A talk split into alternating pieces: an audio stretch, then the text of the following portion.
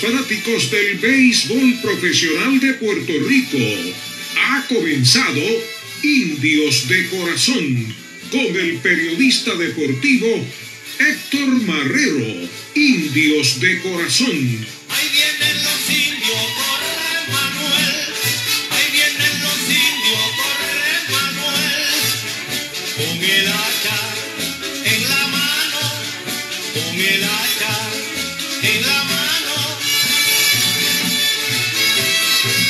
Buenas noches amigos fanáticos del béisbol profesional de Puerto Rico y de los indios de Mayagüez. Bienvenidos a otro programa más de Indios de Corazón. Programa que se transmite a través de la emisora WPRA 990 AM y nuestra página de Facebook. Saludamos a todos amigos como siempre que nos respaldan de Latinoamérica, nuestros amigos fanáticos que nos siguen en los Estados Unidos y Puerto Rico. Gracias por estar otro lunes más compartiendo con nosotros este programa. Se transmite todo el año, así como escucha, todo el año, aún fuera de la temporada invernal. Nosotros seguimos trayendo a ustedes toda la información relacionada a nuestros jugadores que han participado con nuestra novena, estén en ligas menores, ligas independientes, estén en Japón, México, Venezuela, no importa dónde esté ese jugador que perteneció a los indios de Mayagüez, incluyendo grandes ligas, nosotros durante todo el año estamos trayéndole información de cómo están luciendo estos jugadores. Además, todas las noticias que se van a ir desarrollando durante toda la época, tanto de nuestra liga como de nuestra novena, los indios de Mayagüez. Hoy haremos un análisis y comparación del juego de pelota de ayer con los nuevos cambios que ha tenido Rob Manfred o ha establecido Rob Manfred comisionado en grandes ligas, cómo afecta a Puerto Rico, cómo era el béisbol de ayer, cómo es el béisbol de hoy. Mire, el béisbol clásico está desapareciendo. De esto vamos a hablar. Ha acabado de recibir la Junta de Directores de la Liga de Béisbol Profesional de Puerto Rico, Roberto Clemente.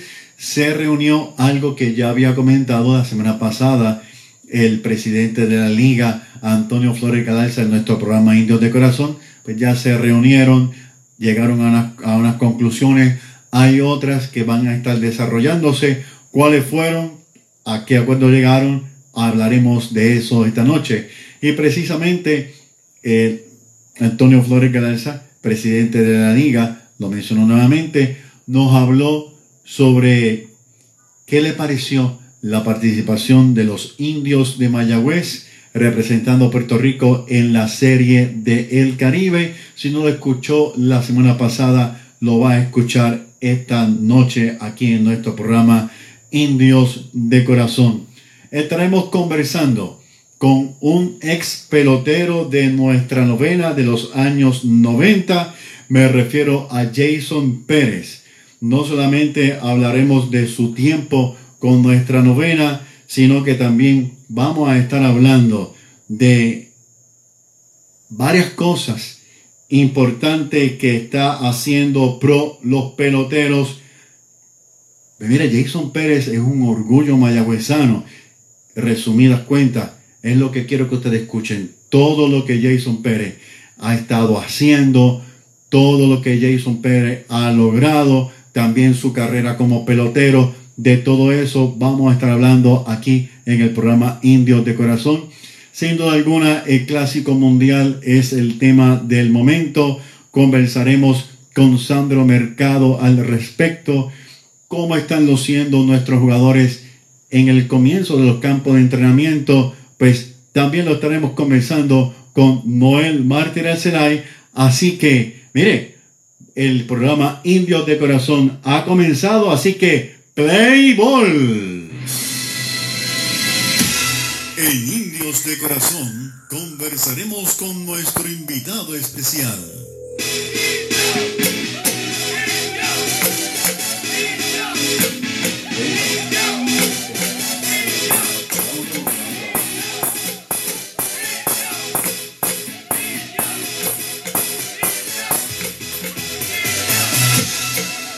Mi nombre es Héctor Marrero y esto es Indios de Corazón a través de la primera WPRA 990 AM y nuestra página de Facebook y amigos fanáticos. Ya tenemos en línea telefónica al mayagüezano Jason Pérez. Buenas noches Jason y bienvenido a Indios de Corazón. Saludos Héctor, muy buenas noches para ti y toda tu, audiencia, así que para mí siempre es un placer, ¿verdad? El tiempo que nos conocemos siempre me has tratado extraordinariamente bien, así que estamos aquí para compartir con, contigo y con tu audiencia. Que te bendiga. Amén, amén.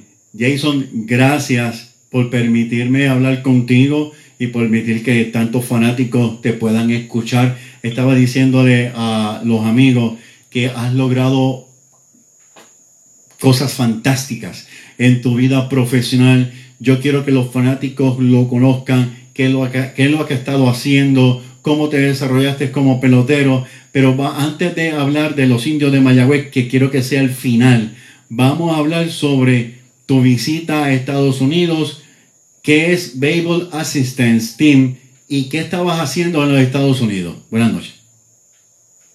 Pues mira, Héctor, eh, Baseball, Baseball Assistance Team es una organización sin fines de lucro que se fundó en el 1986 por exjugadores de grandes ligas, ¿verdad?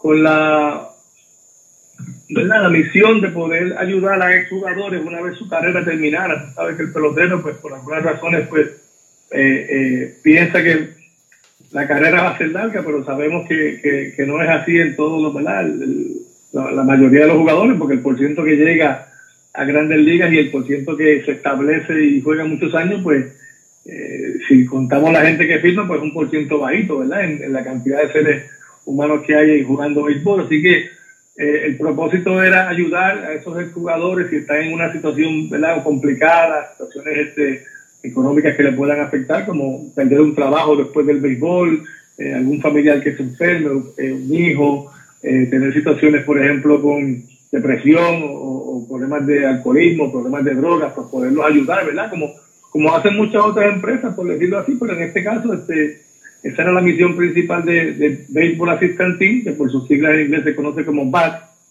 Y este, pues yo tuve la oportunidad de, de ser asistido en el 2017, ¿verdad? Eh, tuve la oportunidad de, de conocer a base de, a, a, través de esta organización por el exjugador que todos conocemos, mayagüezano, Jorge Aranzamendi, al cual, ¿verdad? Eh, le envío un saludo si me está escuchando y que sepa que, que siempre apreciaremos su amistad y y ese momento que, que, ya nos conocíamos, ¿verdad? Desde el 2015, en el 2017, pues mi situación económica estaba un poco complicada, o sea, yo tengo tres hijos, ¿verdad? Mi esposa y yo hemos trabajado toda la vida, porque pues yo no pude alcanzar el sueño de, llegar a ser el jugador de Grandes Ligas y, y, realmente pues hacer eh, mucho dinero, por decirlo así, estar bien económicamente, así que en ese momento pues eh, la casa se atrasó, eh, deudas en el préstamo que uno coge, tú sabes, eh, cuando tienes tres hijos pues hay que poner muchas cosas en la mesa, así que en ese momento yo pensé, yo dije, pero ¿cómo esta organización me puede ayudar? Este, a través de, ¿verdad? de, de, de, de su proyecto. Eh, pero pues también me dijo, no, este, tú solamente llega una aplicación, me puse en contacto con el, el, que era el consultor en ese momento en Puerto Rico, que era el señor Benigno Ayala, el cual siempre estaré agradecido por la forma como me ayudó en aquel momento, ¿verdad?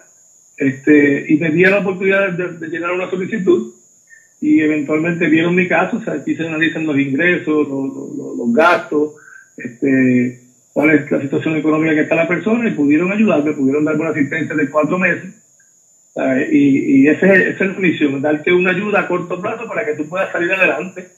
Y en ese caso, pues eh, yo pude hacer un arreglo y pagar mi casa, que estaba cuatro meses atrasada, y ahí conocí acerca de Baseball Assistant Team, este, y posteriormente vino el, el huracán María, que como todos saben en Puerto Rico sí. fue un desastre ¿verdad? Eh, eh, en la isla, y también Vehículo Asistente pues me, me, ayudó nuevamente, este, por lo cual siempre estaré agradecido, ¿verdad? Pudieron arreglar el techo de mi hogar y, y darme un, unos tres o cuatro meses de asistencia, o sea, dinero para poder comprar comida, para poder ¿verdad? pagar el agua, la luz, lo, lo, lo, lo más básico, por decirlo así, ¿verdad?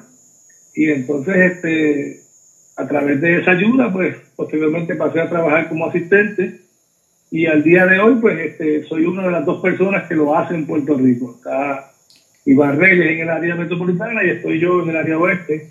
para ayudar a, exjugadores que, por la razón que sea, entiendan que están en una necesidad económica. Y, este, y esa fue la, la, la, la misión que tuve, este, el privilegio de este de Spring Training, de visitar a, a los campos de entrenamiento y poder expresar mi, mi, mi, mi, ¿verdad? mi experiencia, poder contar mi, mi historia, porque una de las cosas que es bien importante, Béisbol Asistantín es completamente confidencial y no se va a escuchar en la página de la, de la organización o a través de la prensa a quienes han ayudado, porque todo se trabaja de una, de una manera confidencial. A menos que el pelotero pues, quiera ir- venir al frente y decir su historia, cómo lo ayudaron y contar su, su, su, versión, ¿verdad? Eh, y a través de los años, eh, si tienes una, para que tengas una idea, Béisbol Asistencia se fundó en el 86 y yo me entero en el 2017. O sea que para, para todos ¿verdad? los exjugadores y, y fanáticos que están escuchando tu programa, este, pues, aprovecho la oportunidad para dejarles saber que la manera como usted cualifica para ser ¿verdad? aplicante o beneficiario es haber jugado dos años mínimo en Liga Menor o haber sido umpire, eh, entrenador, ¿verdad? coach, eh, clubby, personal de, de- de- de- de- trabaja con alguna organización de grandes ligas en, en lo que es el clubhouse, eh, secretaria, este, personal interno, o sea, cualquier persona que haya trabajado para Major League Baseball cualifica para ser ayudado. O sea, esta organización se encarga de ayudar a la familia entera Wow. del béisbol. Y estuve en la oportunidad de llevar el mensaje, contar mi historia y cómo de pelotero, ahora consultor en Puerto Rico y espero poder hacer esta función muchísimos años y con las donaciones que dan los jugadores de grandes ligas, específicamente los peloteros que están en las grandes ligas, eh, se le hace una presentación, se le explica qué se hace, qué se hizo el año anterior con la cantidad de jugadores que se ayudó. Por ejemplo, aprovecho ¿verdad? para decirte rapidito que se ayudaron a cerca de 1.300 familias con 3 millones de dólares en asistencia. Wow. Eh, eh, eh, este tipo de ayuda pues va directamente a la mano de los aplicantes. Eh, nosotros hemos ayudado ¿verdad? Peloteros en Latinoamérica porque ahora mismo el, el 23% de los que llenan una solicitud con BAT son americanos, ¿sabes? El 77% se compone de Santo Domingo, Puerto Rico, Colombia, Venezuela, México. Eh, ahora hay peloteros también en España que se van a jugar allá ligas, ligas independientes y por alguna razón pues se quedan haciendo su vida por allá y están en un momento difícil también se busca la manera de poderle hacer llegar los fondos. Eh, o sea que el 96% de los aplicantes son exjugadores y el 4% son jugadores de las ligas negras, coaches, entrenadores, eh, umpires o personal de oficina. Cerca de el 88% de la base de aplicantes son de, menor, de menos de 50 años y ganan menos de 20 mil dólares al año. Tú Wow. sabes que con ese ingreso se te daña el carro, se te Sí, en el hogar, pues ya, ya está este, Apretado. una situación precaria y puedes, y puedes este, solicitar ayuda, se va a investigar ¿verdad? tus ingresos, tus gastos, se va a investigar si eres casado, si tienes hijos, a quién trabaja. O sea, se hace, es como una aplicación de ayuda, pero se, se trabaja muy profesional y al final del día, pues un comité de jueces este, son los que votan a favor. De, la ayuda. Y este, en ese comité de jueces, pues hay exjugadores de grandes ligas. Te comento que está Eduardo Pérez, que es puertorriqueño cubano, está en uno de los board members, está Aaron Jones, este, actualmente hay un jugador activo que se llama Trevor Russell, pero que está con San Diego, está activo. Y obviamente eh, Steve Darby, eh, Sam McDowell, eh, ya falleció, pero estuvo un tiempo Bob Gibson. O sea, hay una gran cantidad de exjugadores que son los que componen y el presidente actual ahora mismo es Bob Martínez. Así que tuve, tuve la experiencia de poder estar visitando todos esos clubhouse y la, la, la experiencia fue enriquecedora, o sea, compartir con exjugadores. En el- Vi a Charlie Montoyo, que jugué con él en el, en el, en el 94. lo pude Vi, ver, vi la foto, vi la foto, sí. tú sabes, eh, Luis Papa Rivera, que está con Toronto, este, Stephen Morales, que tuve la oportunidad de, compartir con él en Two House, y, y- obviamente eh, eh, eh, eh, súper orgulloso de lo que está haciendo Stephen y viendo cómo está creciendo en, en- la organización de los Piratas de Pittsburgh, y creo que en algún momento podrá ser dirigente en Grandes Ligas, así que le deseo mucho éxito, mucha salud, y, y ya tuviste, después las fotos que publiqué humildemente, ¿verdad? No es, no es, no es tratar de de estrujarle en la cara a nadie donde he podido llegar, sino con mucha humildad.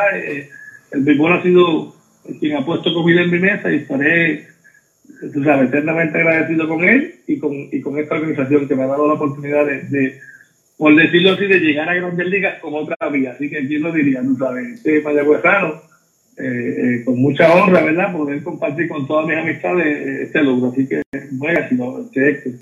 Por eso quería hablar contigo. Primero, te conozco, eres un hombre muy humilde, un profesional en todo el sentido de la palabra.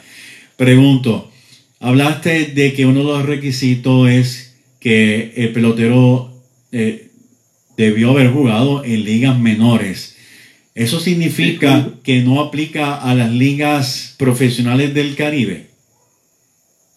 Pues fíjate, si hay un pelotero que ha jugado, por decirlo así, ahora que se ha dado mucho, ¿verdad? En este auge de, del béisbol aficionado de Puerto Rico, con, por mencionar tu nombre, por ejemplo, Jan Félix Ortega, que ha pichado con, con Carolina, ¿verdad? Sí. Eh, eh, de este muchacho de Aguadilla, eh, Brian Miranda, que, que, que es manatí en la AA y, y jugó con R2 este año, como muchos otros peloteros jóvenes, este, pues al no haber firmado un contrato con una organización de grandes ligas y haber jugado mínimo dos temporadas en Liga Menor, no cualificaría. Pero estos jóvenes pueden en un futuro ser árbitros, pueden ser eh, empleados de Major League Baseball, ¿verdad? Como, como coaches, como entrenadores físicos, como, como trainers, o sea, hay muchas otras facetas y eventualmente eso sí les daría la oportunidad de, en un momento dado de su vida, si está en una situación difícil, aplicar para la asistencia, porque ¿verdad? no es un secreto, por ejemplo, tú tienes a Charlie Martel, que está con los indios de Mayagüez, no jugó juego profesional, Ujú. pero ya trabaja con la región de los Mets de Nueva York Sí. en Estados Unidos y eso lo hace elegible si en algún momento necesitara alguna, alguna ayuda, ¿verdad? Porque eh, aprovecho también para mencionarte que nosotros, al ser empleados del Major League Baseball, el sueldo, los viajes, las comidas, la estadía, lo paga la oficina del comisionado. O sea que las ayudas eh, que se recogen, todos los donativos, van directamente a quien lo solicita. Así que con haber jugado mínimo dos temporadas o participar en alguna de estas capacidades como empleo, como te mencioné, o haber jugado un día en Grandes Ligas, ya cualificas este, para, para la asistencia en un momento. Y es una asistencia que pasan 20 años y tú estás bien, y dentro de 20 años, pues pierdes un hijo, no tienes dinero para los gastos funerales, va, va a estar ahí para poderte ayudar. Eh, Wow. Tienes una situación médica que, que, que tu plan pues, te llega hasta un momento y hay unas cosas que no lo cubren, ahí está VAR para poderte ayudar. Eh, deseas eh, eh, continuar tus estudios eh, universitarios o hacer una carrera corta, plomería, electromecánica, management, lo que tú desees hacer, VAT está ahí para proveer una- un plan de becas.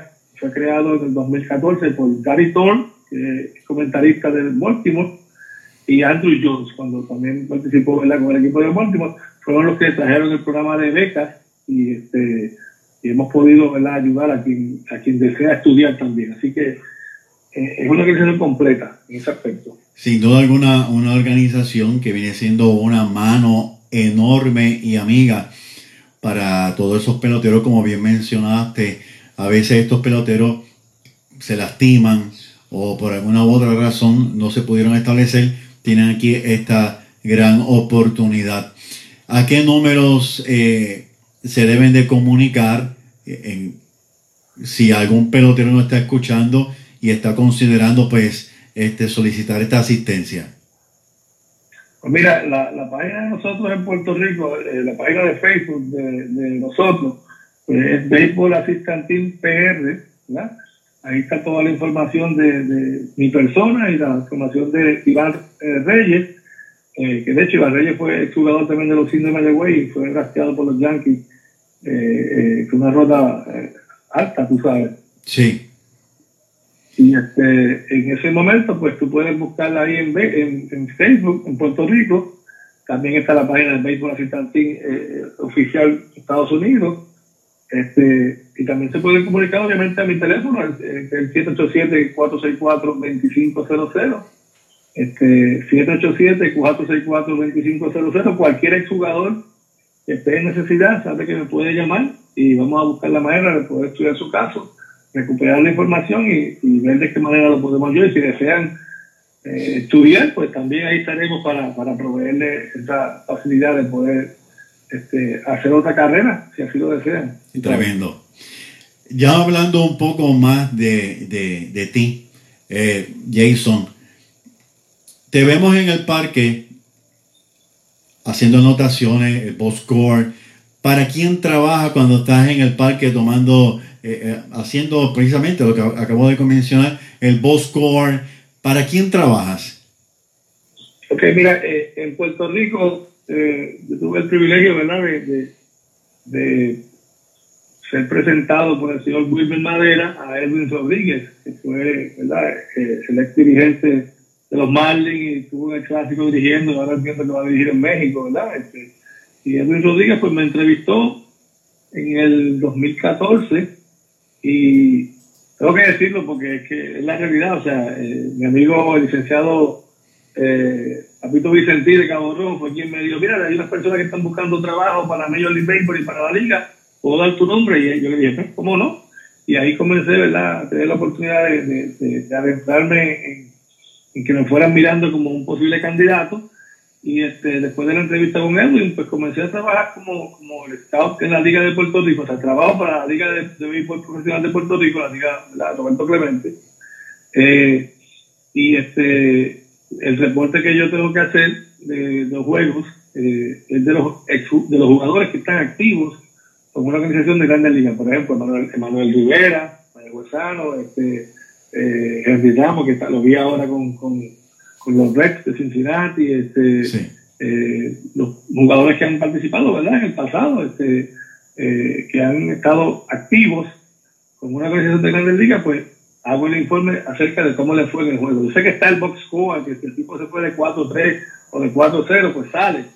Pero tú sabes que una persona se puede ir de 4-0, pero darle cuatro veces a la bola duro de frente, o sea, tener buenos turnos, y esa es la parte que yo traduzco, ¿verdad? De, de- qué conteo fue la bola que batió, cuán duro fue el batazo, las jugadas que realizó, eh, eh, en el caso de los lanzadores, qué velocidad pues tiran y, y cómo se manejan en la loma, ¿sabes? si tienen presencia, si tienen ¿verdad? la po- compostura, si pueden entrar en una situación ¿verdad? Este, eh, high pressure, tú sabes, una situación difícil, va a ser llena, Sí. afinado, entrar ahí y poder hacer el trabajo que se necesita hacer, pues esa es la parte que yo pues traduzco en el, en el reporte y eso pues lo ve al otro día este eh, su equipo. En este caso Arizona quería ver cómo le fue Manuel Rivera el día anterior, pues se, se loguea a la página y ve su desempeño, ¿verdad? De cómo, de cómo jugó, tú sabes.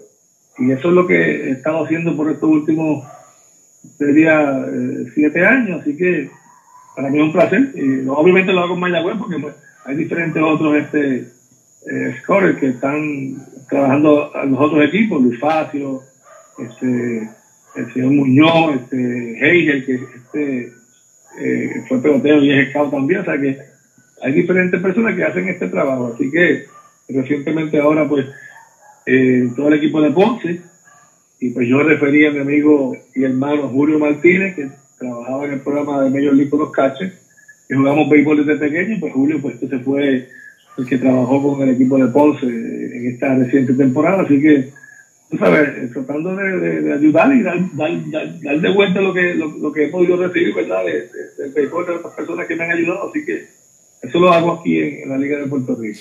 Esa, esa, esa información que nos acaba, acabas de indicar, ¿va a una página privada o va a una página pública que cualquier persona la puede ver? Hello. Hello. sí te escucho disculpa Sí, e- esa información que tú estás compartiendo va a una página privada o una página pública que se puede ver. No, esa página, eh, obviamente, ahí está la Confederación del Caribe, están todas la- las ligas, ¿verdad? Eh, Santo Domingo, Venezuela, México, Cuba, y, y necesitas obviamente tener eh, acceso con un email y un paso. El acceso te lo da Ok, Major League, o sea, que es una página privada, por decirlo así. ¿eh? ok, ok. No es- solamente se pueden loguear los, los, entiendo yo, los empleados o algún staff que tenga acceso, o algún dirigente, o sea, que tenga acceso. Es una página privada, correcto. ok. También conocemos que estás trabajando con los jovencitos, si no, si no me equivoco, es eh, 12, 14 años en el Parque Isidoro García. Háblanos un poco de esta función tuya. Mira, el, el programa de, de, de Major League Baseball, ¿verdad? Tiene, tiene su, su programa en Puerto Rico, ¿verdad? Aparte de las academias que hay en diferentes pueblos de la isla, ¿verdad? Eh, pues Major League tiene presencia en Puerto Rico con el programa Major League Development Program Elite, ¿verdad? Es un programa que, que se, se ha diseñado para desarrollar las habilidades de los jugadores puertorriqueños, ¿verdad? Este, tenemos tanto niñas como niños que pueden participar en unos trayados y son escogidos por un personal que viene específicamente, ¿verdad? Eh, buscando algunas eh, destrezas, bueno, pues, se toma en consideración la edad, eh, eh, peso, estatura, habilidad que tenga en ese momento y cuál proyección puede haber para ese jugador. Sabemos que no todos van a firmar profesional, pero la meta es tratar de que puedan eh, eh, obtener una beca colegial y, y- o ser firmados profesionalmente. Así que este programa eh, lleva ya desde el 2015 en Puerto Rico. Yo trabajé dos años ininterrumpidos con ellos, después tuve una pausa, ¿verdad? Porque hubo un cambio de, personal y, este, y por otros compromisos pues quedé fuera.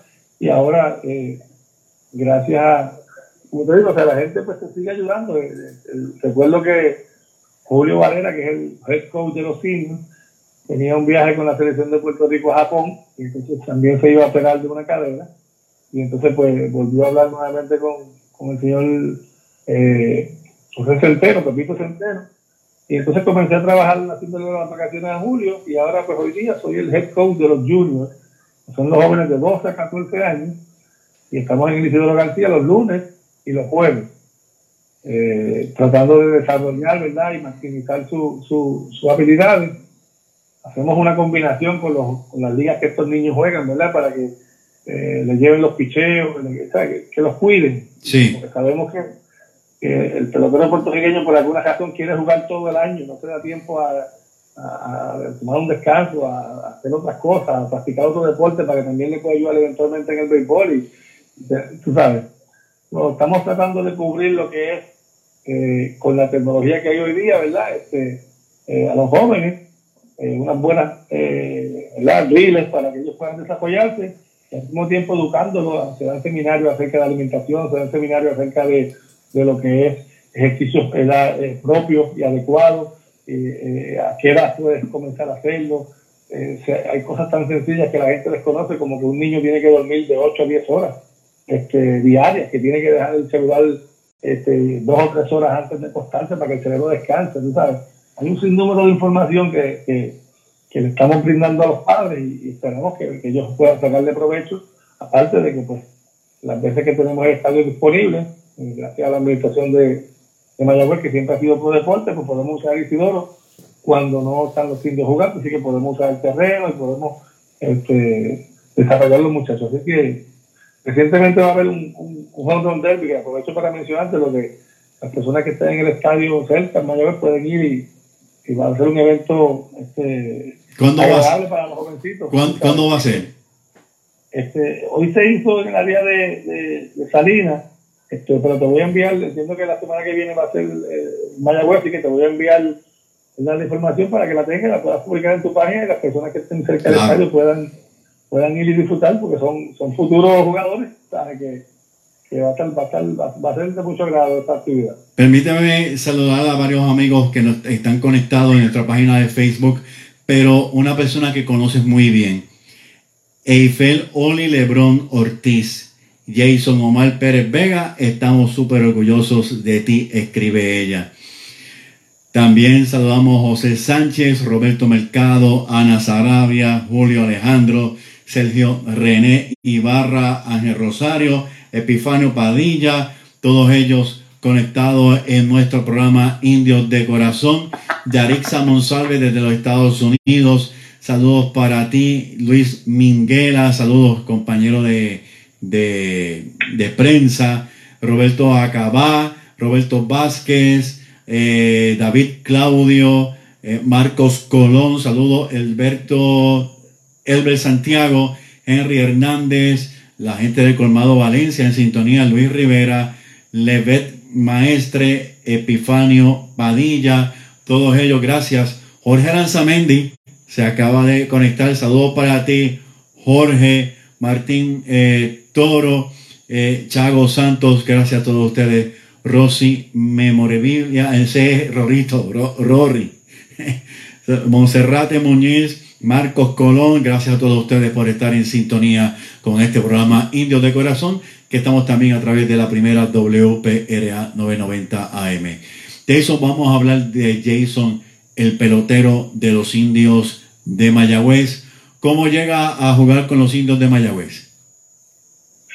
Mira, eh, eh. Eh, yo me crié, obviamente, soy nacido en Mayagüez, eh, y obviamente, pues, eh, mis primeros comienzos fue en la Liga Sultana del Oeste de Mayagüez, eh, y pues tengo que, obviamente, pues, eh, expresar que gracias al esfuerzo y dedicación que puso mi padre, ¿verdad? En- en siendo policía y trabajando de madrugada para después estar en el parque, pues logró que mi hermano y yo, ¿verdad? Jesse Pérez y yo, pues, tuviéramos una oportunidad de firmar béisbol profesional porque él se dedicó a practicarnos diariamente, ¿verdad? Y- y eso fue parte fundamental en, el desarrollo. ¿Cómo yo llego a jugar con los de Mayagüez? Pues tendría que mencionarte que hubo algo eh, que tocó mi, mi, por decirlo así, mi, mi, mi deseo de superación, ¿verdad? Eh, Yo recuerdo que eh, a los 16 años, después de haber sufrido un accidente en, en una mano que me quemé cocinando y la pierna, pues no jugué en Mayagüez, entonces fui a jugar a Guadilla, pero después regresé a jugar en Mayagüez y me tocó de dirigente eh, David Rosselló, que todo el mundo lo conoce, ¿verdad? Sí, Y, y llegué a la primera práctica y tiene cinco entradas. Yo puse pitcher y tercera, pues yo jugaba muy bien en el cuadro, pero puse pitcher y tercera y, y, y lancé ahí cinco entraditas en juego de práctica y no me dieron ni foul. Y me dijo, tú vas a pichar. Y eventualmente, pues, comencé a lanzar más. Este, y recuerdo que yo quería batear y me dijo, cuando tú tires nueve entradas, puedes batear. Sea, entonces, el hecho de, de tratar de complacer eh, ese deseo de poder batear, pues me dio la oportunidad de, trabajar más duro, de, correr todos los días, de, de, enfocarme más en el juego, a ver de qué manera podía dominar y tirar nueve entradas en la coliseo juvenil, que para eso, ¿verdad? Era, ahora pues te cuentan los picheos, pero en aquel momento era algo grande, tirar nueve innings. Y una vez lo pude hacer, eh, recuerdo que solamente lancé ocho innings y, un tercio, y le dije a la dijo, y ahora puedo batir, y me dijo, no tiraste nueve entradas, tiraste ocho y tercio. O sea que todavía me, faltó, me faltaron dos sábados para poder tener la oportunidad de entonces también jugar en el, en el infield. Y eso pues me dio el coraje y la tenacidad para seguir trabajando duro, ¿verdad? Eh, eventualmente pues eh, jugué Big League y fui a Fort Lauderdale con el equipo de Mayagüez campeón de Puerto Rico y recuerdo que allá pues lancé y me vio entonces el, el, el, el jugador de Grandes Ligas, Camilo Pascual, que era es cubano, entiendo que está vivo. Este, y a través de, de su estado en Puerto Rico, el señor Eddie Rodríguez, el cual me conoce desde que yo tengo 11 años, porque me vio jugar desde pequeño, este, que es de Añasco, ¿verdad? Este, y es una gloria para, Puerto Rico, o sea, fue campeón en diferentes ligas juveniles y tuvo la oportunidad de firmar profesional con los Dodgers. Eh, era la escala en ese entonces y me firmó para los Dodgers de Los Ángeles, piché esa temporada. Y recuerdo que primeramente aquí me seleccionó Arecibo en el draft de novato que hacen, pero pues no, no hice el equipo. Y entonces, pues, eh, al siguiente año en, en mi temporada con los Dodgers, pues vine a practicar al equipo de los de Mayagüez. Eh, para ese entonces, el dirigente era Rick Dempsey y el pitching era Barry Lance, que pichó mucho tiempo con Arecibo, pichó la profesional y, y tuve la oportunidad de practicar. Este, pero en ese año, pues, eh, no hice el equipo, pero me quedé practicando. Esa tenacidad de, de poder probarle a, a- los demás que, yo podía competir, pues me quedé practicando en el equipo, aunque no me pagaban. sabes, y eso, hoy día mucha gente pues, piensa que si no te pagan, pues tú, ah, no me van a pagar, pues no estoy aquí. Yo, eso a mí no me importaba. Yo pues yo me voy a quedar practicando, tiro mi práctica de bateo, tiro mi bullpen. Eventualmente algo puede suceder. Y efectivamente, eh, recuerdo que una noche estoy en, en San José, en casa de, la, mi, actual esposa, me llamó, eh, día es árbitro, eh, le dicen abogado. ¿Cuántos años que lo conozco? El nombre se me escapa. Este, pero el abogado me llamó y me dijo, mira, te van a firmar que vayas a Arecibo. Y este Y yo me reí, yo dije, pero si me va, si me va a firmar los de Mayagüez, ¿por qué me estás llamando tú, que eres el, el mascota en ese tiempo? Sí. Pero es que nadie tiene tu teléfono y yo, yo como te conozco, pues lo tengo. Y eventualmente, pues fui a recibo. Allí estaba el difunto eh, Luis Iván Méndez en la grada y me dijo es que por ahí está Camacho, él tiene los papeles para que tú te, te, te, te active, ¿verdad? Te lo firme. Para mi sorpresa, cuando bajo al dogado, este, Mayagüez tenía muchos dobles juegos en ese día y tan pronto me vio, recuerdo que fue Tony Valentín, el pelotero de Puerto Rico, me dice, ¿estás activo para que piches hoy? Y yo dije, pero ¿cómo es esto si yo acabo de llegar al parque? O sea que Mayagüez tenía necesidad de, de, de, de lanzadores porque tenían, tenían muchos dobles juegos y había unos cuantos lanzadores que estaban un poquito golpeados. Este, pero pues yo no estaba activo, simplemente fui a que me firmaran y cuatro días después hice mi debut en San Juan. Tiré cuatro entradas con el equipo de San Juan y, y de verdad que, que, fue una, eh, un tiempo ¿verdad? agradable porque la, la liga, ¿verdad? Sin, sin prestarle mérito a los jugadores que están ahora, pero pues yo tuve la oportunidad de enfrentarme a Bernie Williams, eh, Edgar Martínez, Roberto Lomal, eh, Iván Calderón, eh, Leo Gómez, o sea, eran equipos que eran, la mayoría eran jugadores. era, era una liga de peloteros fuerte. Ujú. Y este, pues, mi, mi recta siempre fue una recta fuerte, buena curva, un buen cambio y eventualmente pues, pude, pude hacer el buen trabajo y, tuve la oportunidad de que entonces me dieran una segunda oportunidad con los Mets y después eventualmente fiché con el equipo de, los Padres de San Diego este, y estuve en el en el famoso, yo diría, eh, el famoso Dream Team, ¿verdad? Pero nosotros jugamos en contra de ese equipo eh, con San Juan, aquella, aquella serie de nueve juegos que tengo entendido que ha sido la única serie a nueve juegos. No ha vuelto a, a ver una serie final de nueve, de, de nueve cinco, tú sabes. Y nosotros nos fuimos a ocho juegos con, el- equipo de San Juan. Y ahí había jugadores como Roberto Hernández, Michael Pérez, Luis Facio, eh, Rafi Chávez, Miguel Alicea, eh, eh, eh, el zurdo este Go- Agosto, Juan Agosto, que regresó después de, la huelga a fichar, que fue una experiencia extraordinaria y entiendo que, esa época del béisbol de Puerto Rico, pues la, la competencia este, era dura y yo pues, no tuve la oportunidad porque me lastimé el brazo de, de pichar más arriba en Estados Unidos de, de, clase A, pero eh, pichar, a ver, pichar esos dos años aquí en Puerto Rico para mí fue como haber pichado en Grandes Ligas porque la competencia era, era fuerte de verdad. Primer año 93-94, debutaste con los indios de Mayagüez, lanzaste cinco juegos, efectividad 277, regresa 94-95, tres juegos, 573 de efectividad. También jugaste en el 95 allá en, en Pioneer League, la, la Liga Pioneer, eh, y tienes, tienes unos números muy buenos. ¿Por qué te retiraste? Me hablaste de que te lastimaste el brazo. Yo, yo tuve una lesión en el, en el hombro. Este, no, no fui intervenido quirúrgicamente, ¿verdad? Fue una, aparentemente fue una eh, inflamación, pero cuando tú eres ya un pelotero de segundo tercer equipo, este, y obviamente pues hay mucho que ver a veces en, el, el, el, bono que te dieron por firmar o o qué tipo de proyección tiene la, la liga con ¿verdad? el equipo contigo. En mi caso, pues ya era mi tercera organización, ¿verdad? yo firmé con los Dodgers, fui a entrenamiento con los Mets, me lastimé el codo y no pude jugar en el 94, entonces jugué en Puerto Rico y tuve la oportunidad de firmar con, con San Diego, y entonces ya en mi segundo año con San Diego, pues eh, me lastimo el hombro, ellos me dejan libre, me dicen si te recuperas, nos envías información y te, te enviamos contrato el siguiente año.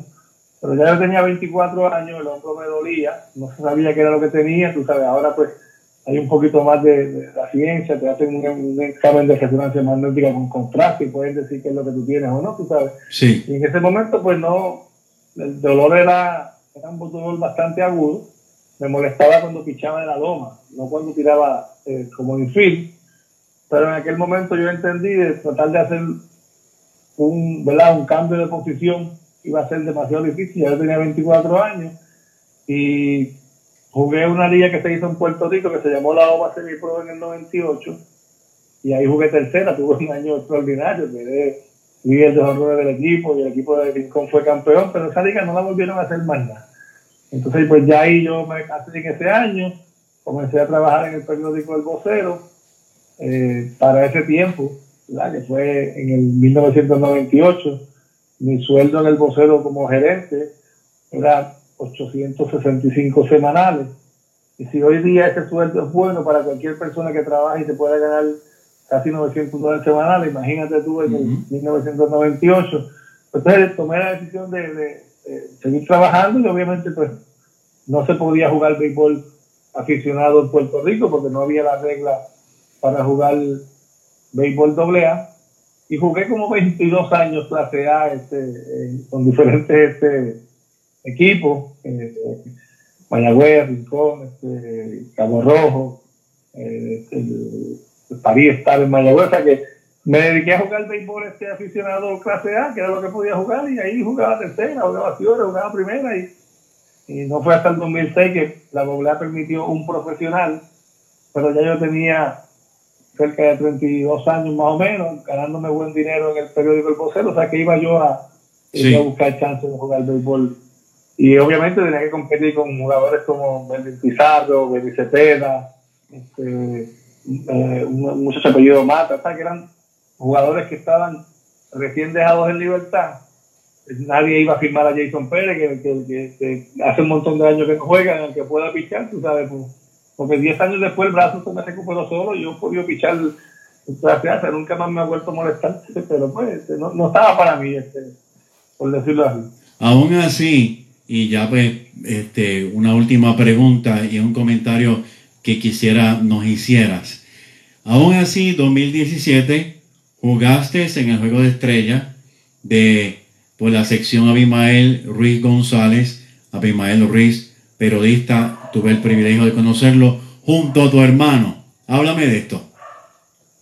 Mira, esto fue eh, una experiencia extraordinaria porque, como te mencioné, ¿verdad? Jugué cerca más, casi 22 años clase A.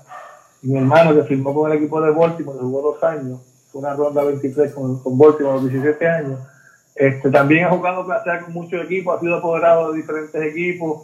Este, recientemente pues, se trajo el equipo, se trajo una franquicia para Mayagüez y tiene, es apoderado del equipo de la tribu Mayagüez. Pero en ese año 2017, pues, nosotros queríamos jugar juntos. Yo había escrito diferentes cartas a la liga para que eh, enmendaran el reglamento. De que, oye, eh, no por mí, ni por Varo, ¿verdad? El deseo de jugar juntos, pero este, por cualquier otro jugador que, que firme y no llegue, entonces después no puede jugar junto con algún familiar porque la clase A permite un solo pelo- pelotero con experiencia profesional. Pero ya, ya nosotros tenemos más de 40 años los dos, este, no vamos para ningún lado, tú sabes, que poder jugar juntos, pues entonces la, la clase A, este, en vez de enmendar el reglamento, pues quisieron como darnos, ¿verdad?, el beneficio de jugar juntos en el juego de estrellas. Y recuerdo como ahora cuando Ángel Santiago me dijo, mira, este, leyeron tu carta y todo lo demás, pero pues este, ellos tomaron la decisión de, de que ustedes puedan jugar juntos en el juego de estrellas. Yo le dije, Ángel, en el juego de estrellas. Este, y yo llamé a mi hermano rápido y le dije, pero este, yo no voy para el juego de estrellas si yo estoy haciendo los 20, tú sabes. Llamé a mi hermano y le dije, tenemos que ponernos ready porque si vamos para juego estrellas ya como invitado, pero con un promedio bien bajito, oye, gracias a Dios, este, ambos estábamos batiendo sobre 400 y pudimos hacer este, eh, este sueño realidad y jugamos en Atillo, después del juego ese día, jugamos allí, mi familia pues nos visitó y, la pasamos bien, tú sabes. Este, pero creo que creo que el reglamento de la clase A con mi amigo eh, Alfredo Guizarri van a hacer un ajuste. Yo creo que vamos a poder jugar este año juntos, así que veremos a ver. Ángel Santiago Alequín. Ángel Santiago Alequín, saludos Jason, Luis Daniel Vázquez, un gran abrazo hermano. Tony Valera, buenas noches, fanáticos de los indios, que te están saludando todos los fanáticos Jason. Jason, te agradezco esta oportunidad de conversar contigo. ¿Algo más que quieras añadir? Oye, ahora que mencionaste a Ángel Santiago, Ángel Santiago eh, es un amigo de muchos años, eh, aprecio, ¿verdad? Este, todo lo que hace por el, el deporte y, obviamente en la faceta que tiene ahora como fotógrafo, Sí, hace una labor extraordinaria y siempre hace su entrevista, o sea que le tengo muchísimo aprecio y, y, y obviamente pues Ángel es el, el fotógrafo en el equipo de, de los Libertadores del Miguel, que yo soy el pitching coach ahí junto con, lanzamiento y es el dirigente, las fotos que Ángel toma, tú sabes, son extraordinarias, me, me pone buenos ángulos. Así que Ángel, eh, este, un saludo y, y exhortar a la gente que, que, que si conocen a alguien, ¿verdad?, que, que jugó béisbol profesional y está en una necesidad, eh, sea joven o sea, ¿verdad?, alguna persona eh, más, ¿verdad?, por decirlo así, de los años 60, 70, 80, ¿verdad?, este, que, que busquen, ¿verdad? Ya yo puse mi número, pero lo repito nuevamente, 787-464-2500. La familia del béisbol, o sea, jugadores que estén pasando alguna necesidad, eh, todo es confidencial. Y en Puerto Rico, pues, habemos dos personas que podemos este, tomar sus datos y, y ayudarlos en el proceso, ¿verdad? Eh, ahora es más bien por internet y se tiene una aplicación por computadora, pero si no tienen los recursos, los podemos ayudar y, y una vez más, este, extra agradecido, porque recuerdo que la primera vez que nos conocimos fue en el, estadio Ciudad García, este, los pasillos, y hablamos un ratito, así que siempre agradezco las charlas que he tenido contigo y, y, y exhortar a la gente que te sigan apoyando en tu programa, ¿verdad? La labor que haces con el programa y dándole vida a, a- a lo que es el, la tradición del béisbol de Puerto Rico y específicamente, ¿verdad? Los signos de Mayagüez y todo lo que haces con mantener la información de, de los jugadores que ya están, ¿verdad? Así estén fuera de país, no sé cómo tú lo haces, pero haces un trabajo extraordinario, siempre nos sigue buenos datos y, y son interesantes y, y hacer que el béisbol en el oeste pues se mantenga vivo, tú sabes, se mantenga eh, eh, vigente y, y mencionar también, ¿verdad?, a los padres que apoyen a sus hijos. Este, Mayagüez está tratando de hacer diferentes cosas con sus ligas. Este, mi hermano Jesse Pérez pues, está trabajando con el municipio y entiendo que están tratando de hacer una labor encomiable con los jóvenes. Así que, eh, nada, béisbol, béisbol es lo que hay y, y agradecido. Bendiciones para ti y tu familia y toda tu audiencia. Gracias Jason por esas palabras y gracias por el privilegio nuevamente. Buenas noches. Buenas noches. Bien, amigos fanáticos del béisbol profesional de Puerto Rico, de los indios de Mayagüez, Jason Pérez, ya le escucharon.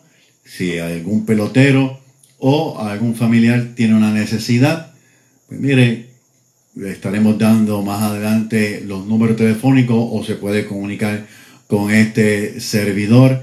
Así que un profesional en todo el sentido de la palabra, un buen amigo. Me emocionó mucho ver lo que él está haciendo por los peloteros y lo que está haciendo como adiestrador. Así que ya lo escucharon aquí. Vamos a hablar de las últimas noticias aquí en Indios de Corazón.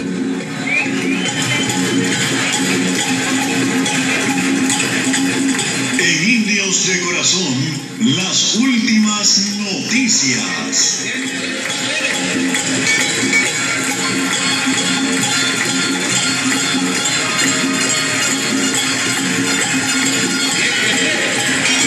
Mi nombre es Héctor Marrero y esto es Indios de Corazón a través de la primera WPRA 990 AM y por nuestra página de Facebook de el mismo nombre.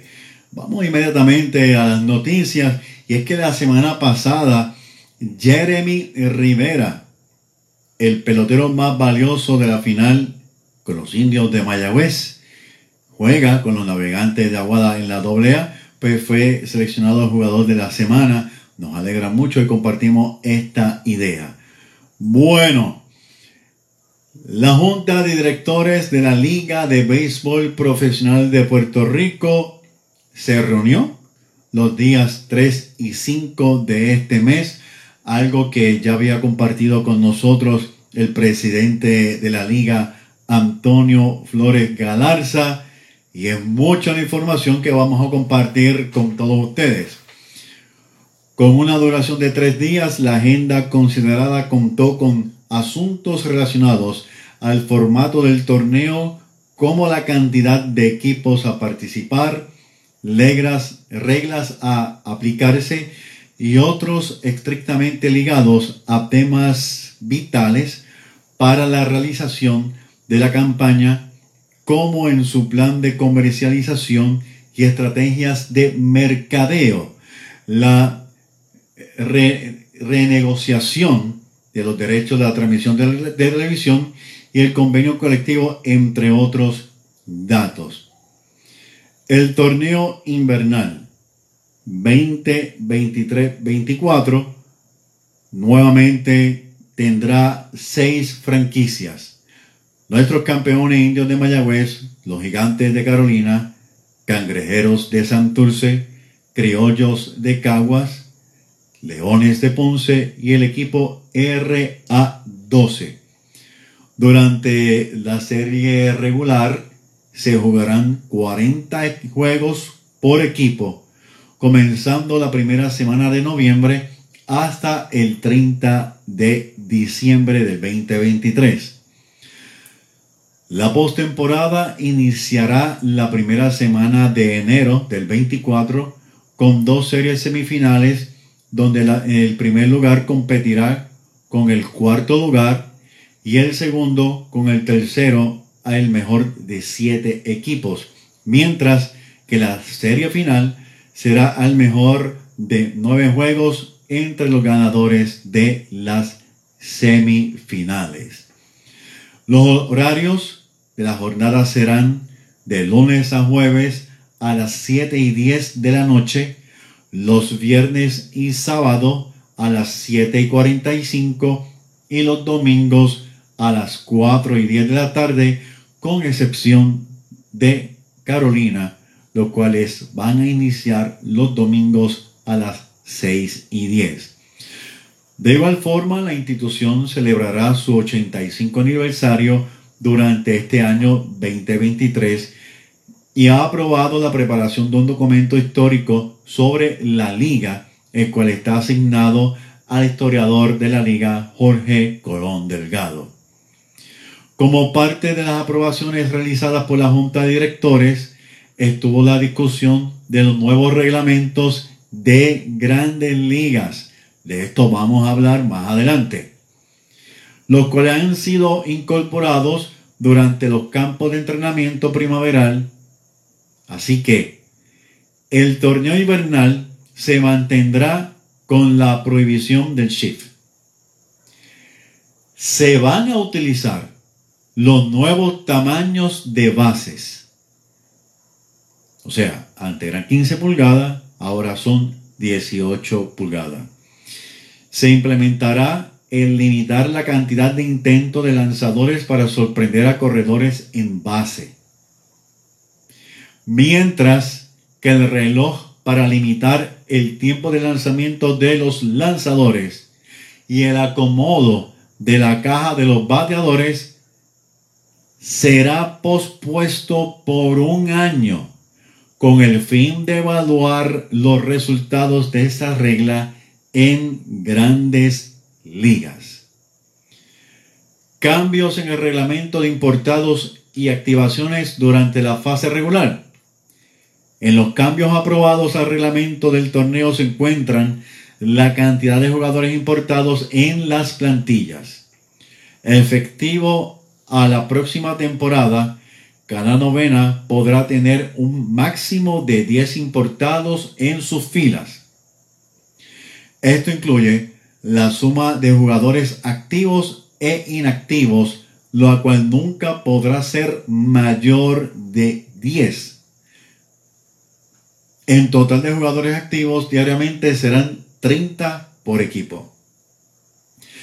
En caso de tener doble tanda en agenda, se permitirá activar un lanzador nativo adicional por ese día solamente y el roster aumentará a 31 peloteros únicamente durante esos dos partidos donde por lo menos 21 peloteros tienen que ser nativos.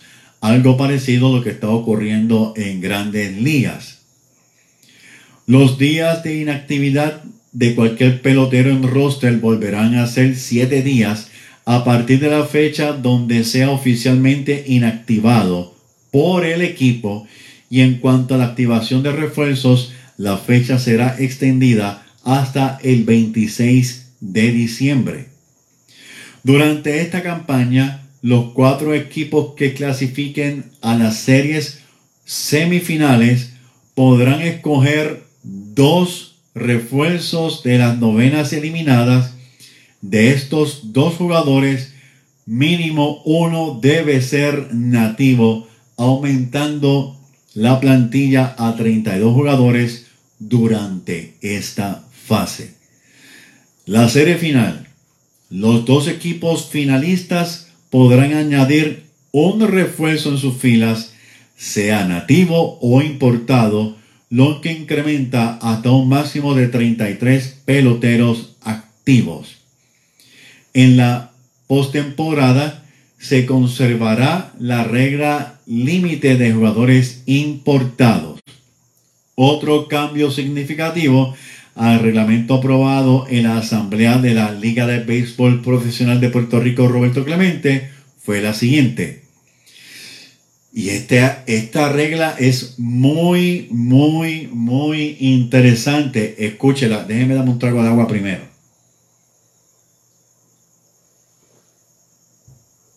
Ok. Si el equipo en el quinto escalón de la tabla de posiciones termina a un solo juego de diferencia del cuarto lugar, ambas novenas irán a un partido, partido de muerte súbdita. Si en el mismo la novena en la cuarta posición gana el juego, clasifica a la postemporada. De ganar la novena en la quinta posición, se realizará un segundo desafío el mismo día a siete entradas donde el ganador obtendrá el boleto a la próxima fase del torneo. Por último, y esto está, eso está bien interesante lo que acabamos de, de leer. Por último, dentro de las estrategias de comercialización y mercadeo, se aprobó el transmitir la temporada 2023-24 de nuestra liga en su totalidad. Entiéndase que todos los partidos en agenda estarán disponibles vía streaming de forma uniforme con un potencial de transmisión de 143 juegos en adición a los desafíos que se transmitirán por televisión abierta. La institución estará solicitando propuestas de distintos proveedores de streaming para trabajar este proyecto e iniciará conversaciones con Guapa Deportes según dispone su relación contractual. Dentro del plan de innovación, la Liga Invernal tendrá transmisiones por la plataforma de Twitch con un partido semanal narrado por caster reconocidos en este mundo virtual. A esto se añade que la organización Liguero comenzará a trabajar en una aplicación móvil institucional estilo Grandes Ligas con el fin de tener más accesibilidad a la información del torneo, la cual estará a cargo de un proveedor local. Además, junto a la compañía de mercadeo deportivo internacional, van a alinear una actividad con torneos Sport Influencer, Fan Fest y View Partners, atrayendo a nuevo público en el béisbol profesional. Para dar, continuidad a esto que se ha, plantado, ha planteado, van a tener otra reunión en el mes de abril. Esto va a estar muy, muy interesante. Los cambios que están surgiendo en grandes ligas y lo que viene de Grande Liga a la Liga de Puerto Rico. Así que vamos a estar siguiendo esta noticia. Bueno, estamos a través de la primera WPRA 990 AM. Nos ve por nuestra página de Facebook Indios de Corazón. Vamos a entendernos un poco más. Todavía no hemos hablado con Noel Martí Arcelay. También nos falta hablar con Sandro Mercado.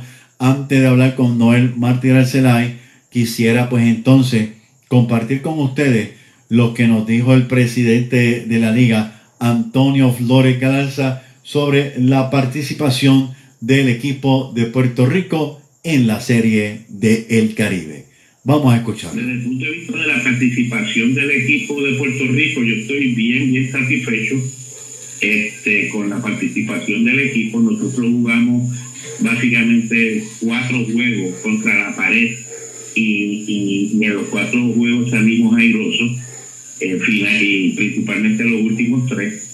Este, y a pesar de que no pudimos utilizar a su máxima capacidad todos nuestros jugadores porque hubo unas situaciones de salud, no tan solo en los peloteros, sino en toda la delegación, todavía, todavía yo estoy pasando efectos de, de, de eso que nos sucedió a nosotros allá.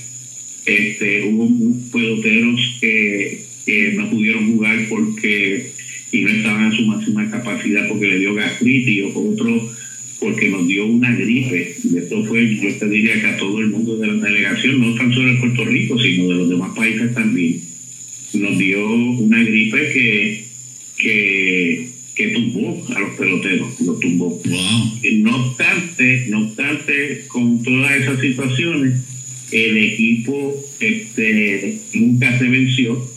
El equipo este, ganó los últimos tres juegos, eh, eh, incluyendo uno que dejamos en el terreno de juego A Cuba. este, A Cuba. a Cuba. Tremendo juego. Cuba, eh, eh, eh, que, lo que, que ese juego para mí lo ganamos dos veces. Sí. Este, este, y, y, y cuando tú sumas y restas, pues yo te diría que, que salimos to- todos, todos, todos los directivos de la liga y la, la gerencia de los indios de Mayagüez, todos salimos satisfechos porque verdaderamente se hizo una representación digna de, de nuestra liga y de los indios de Mayagüez. Hablando sobre el juego contra el equipo de, de Cuba, la bola queda debajo de, de el protector de, de la verja. Eh, lo que se cuestionó fue que el jugador de Cuba no hizo la señal este, inmediatamente y se puede ver en televisión cuando pasa personal, creo yo que era personal de- del, mi- del mismo parque, entonces detienen la, la carrera y todos sabemos del desenlace con un hit de Emanuel Rivera. ¿Entiende entonces usted de que el jugador tardó demasiado en hacer la señal y que nuevamente eh, eh, volver a, a- a ver la jugada, porque se verificó la jugada y entrar al terreno eh, fue algo de más? Bueno, obviamente el, el, el outfield fue, fue bastante astuto. Él sabía, él sabía que, que él no podía Ok. este, sacarle el agua al home. Eh, era obvio, estaba todo el mundo celebrando. Sí. Yo, en, reali- en realidad, yo la jugada no la vi porque no estaba mirando hacia el right field, estaba mirando hacia, hacia lo que estaba ocurriendo en el infield, el corrido de base y celebrando como tú no te podías imaginar este, junto a Feliciano y a Héctor Lotero y a Carlos Berroa el triunfo porque para efectos de nosotros se había acabado el juego Exacto. Y para todo el Este, mundo. Ajá, para efectos de todo el mundo. Entonces pues nos sorprendió el hecho de que se pasara juicio sobre sobre lo que había ocurrido en el center en el, el center eh, fue un center right Exacto.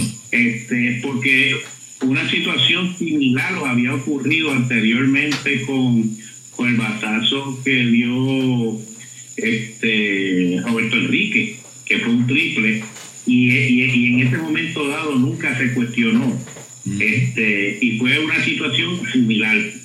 Este, lamentablemente, pues allí pues reversaron este, la decisión, este, regresaron los peloteros, los, los, los- los- los corredores a sus respectivas bases, con, con pues, y ahí sale el- el- la figura de Emanuel Rivera, que, que fue seleccionado del equipo Todos Estrellas Sí. Sí. y que, y que nos dio por segunda vez un triunfo este ese día así que, que nuevamente por eso te estoy diciendo eh, eh, salimos muy orgullosos con, con, con el desempeño que tuvo el equipo de Puerto Rico Sé que hay una ley y no pretendo que mencione peloteros, no, no, no pretendo que lo pero mencionó que se me enfermaron. Hubo jugadores que continuaron jugando enfermos.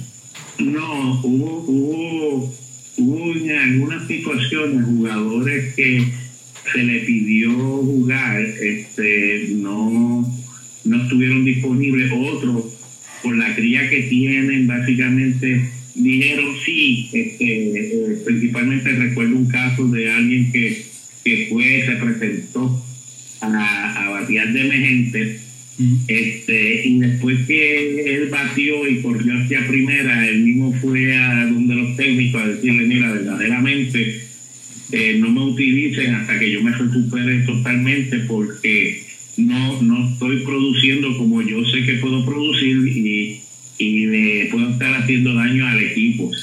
Pero en realidad, este, acuérdate que ahí en el equipo hay un sinnúmero de trainers, hay doctores, hay quiroprácticos, hay mucho personal de salud y, lo menos que nosotros queremos es poner en peligro la, la, la salud de, de, de los peloteros, porque por un juego no vamos a sacrificar el futuro de un pelotero. Así que, que no, aquellos que, que no estaban disponibles para jugar, pues verdaderamente pues no jugaron.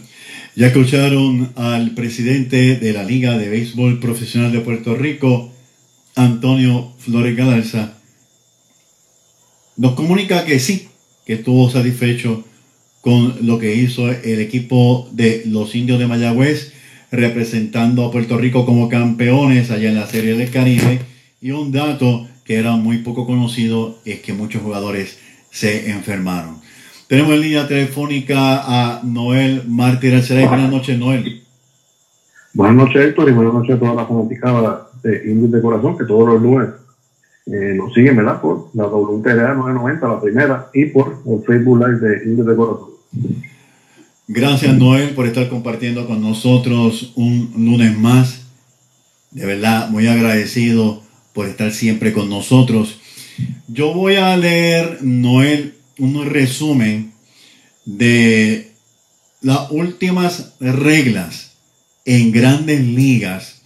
Todos sabemos, y creo que escuchaste lo, lo que se, en los acuerdos que se llegaron en la reunión de la liga, varias de estas reglas nuevas se van a aplicar aquí en Puerto Rico, pero yo quiero leer algunas de ellas, no todas, y yo quisiera pues pudiéramos analizarlas y cómo ha cambiado el juego de béisbol definitivamente. Así que voy a leerla. Voy a leer más o menos las que vienen eh, ocurriendo desde 2008. Por ejemplo, el 2008, una regla muy buena fue la repetición instantánea de jorrones, jugadas apretadas, por decirlo así. 2014, el corredor que intentaba anotar este, no se podía desviar, no se podía desviar del camino, sino que seguir directamente hacia el home y no tener ningún tipo de contacto con el receptor, también una regla muy buena. Otra fue que el receptor no podía bloquear eh, al corredor eh, eh, sin poseer la bola, o sea, tenía que poseer la bola para tratar de no bloquearlo, sino más bien tocarlo. En 2016 se estableció que el jugador que se deslizaba en alguna de las bases, pues no podía, vamos a decirlo en español, no se podía llevar enredado al jugador de la base, principalmente en las jugadas de segunda base donde más ocurría. También una medida muy buena porque así se evitaron muchos problemas. Ahora bien, en la, en la época del 2020, 2020, 2020 el lanzador comenzó a enfrentarse a un mínimo de tres bateadores por aparición o lanzar hasta el final de la entrada. Luego de la novena entrada también se estableció el corredor en segunda base. En el 2022, la Liga Nacional adoptó el bateador designado. La postemporada se extendió a dos equipos. Las bases por bola ya no había que tirar cuatro bolas fuera. Ahora con una señal, el corredor pues va a primera el receptor envía la señal. Los jugadores, y esto es lo que se está viendo mucho, los jugadores tienen una tarjeta, una tarjeta que le indica más o menos dónde debe de ubicarse por cierto bateador específico, dónde debe de ubicarse, dónde batea más. También estamos viendo dos receptores que en el antebrazo tienen una tarjeta que están viendo qué batea o qué no batea el que está pues, eh, eh, eh, consumiendo su turno. También los lanzadores tienen un dispositivo en su gorra donde el receptor le hace una señal y él sabe qué es lo que quiere el lanzador. Ahora bien, las medidas nuevas, que esto lo hemos hablado en Indios de Corazón hace ya mucho tiempo, va a ser más grande. Antes era 15, ahora son 18 pulgadas. Un reto enorme para los jugadores del cuadro, un reto enorme para el receptor. Se, se, se, pues, se piensa que se va a estimular mucho a el corrido, o sea, robo de bases. El reloj de tiempo, 15 segundos con corredores en base, 20 segundos, perdón, 15 segundos sin corredores en base, 20 segundos con corredores en base. El bateador tiene 8 segundos para estar listo. Y esto es lo que más o menos lo nuevo que ha surgido en grandes ligas.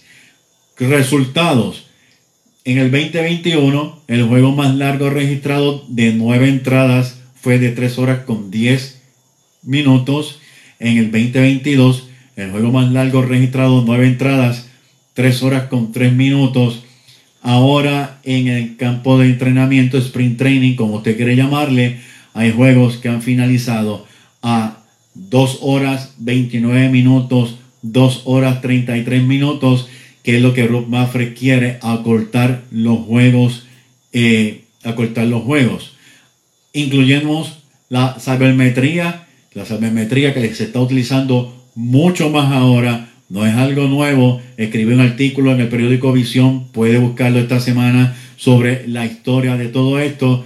No es nada nuevo. Esto se viene utilizando hace tiempo, fue que en los últimos años ha tenido un auge más grande.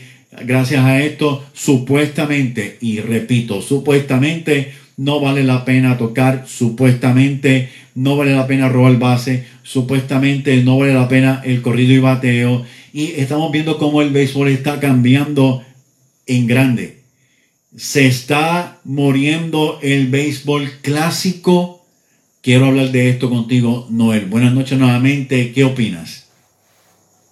Definitivamente, ¿verdad? Todo esto la analítica y esos fanáticos, y me incluyo, ¿verdad? Eh, nosotros que hemos, y esto también, que hemos visto tanto béisbol en tantos años, hace 30 años atrás, o que nos sentábamos allí en el Parque de García a ver los juegos de los cines de Mayagüez, ¿qué pensar en aquel entonces uno pensar que todos estos cambios que vendrían, eh, que se están viendo hoy en día, que pues muchos de ellos, eh, que en ocasiones uno piensa, o en aquel entonces se pensaría que eran eh, reglas y que, imposibles que se fueran a aplicar en el béisbol, y sin embargo estamos viendo, ¿verdad?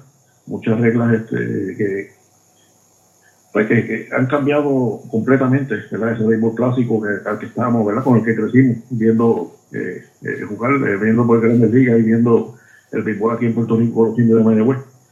Pues bien, muy diferente, ¿verdad? El béisbol de aquel entonces, a lo que están llevando al béisbol hoy en día, ¿verdad? con diferentes, ¿verdad? Los motivos que indican que tienen ellos de adelantar el juego, de que dure menos tiempo, de hacerlo más, más entretenido o menos aburrido, ¿verdad? Pero pero los que, los que seguimos el béisbol, pues eh, siempre hemos seguido, ¿verdad? Sabemos eh, cómo, que, cómo se juega el béisbol, pues para nosotros pues, el, el, béisbol no es, no es, tan aburrido, pero más bien para... No es aburrido. Para quizás que, que no son tan, tan entregados al béisbol, por decirlo así, o, o tan fanáticos, que buscando que, que, el juego sea más entretenido para, para ese tipo, para buscar ese, ese, ese fanático.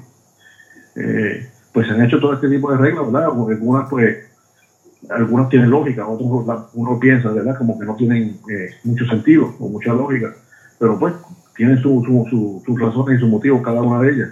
Y pues, y se, como tú vas indicando, ¿verdad? Eh, año tras año se siguen implementando nuevas reglas. ¿Hasta dónde vamos a llegar? Es la pregunta que nos podemos hacer.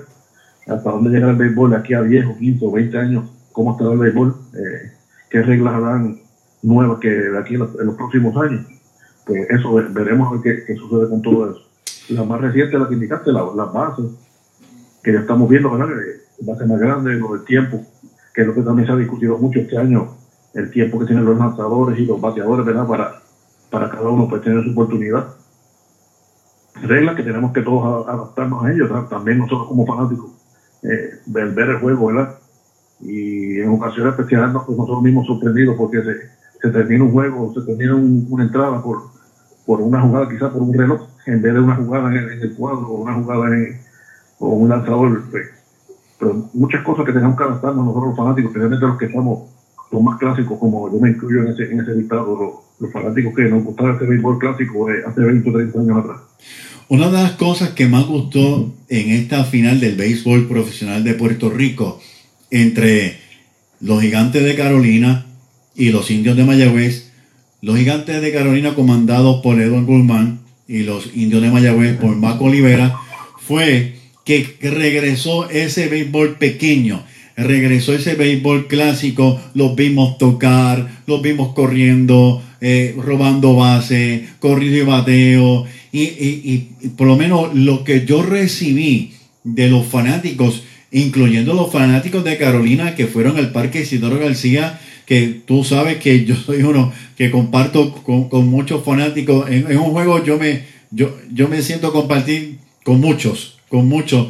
Por eso mismo me gusta escuchar a los fanáticos, me gusta escuchar su opinión, me gusta aprender de todos ellos.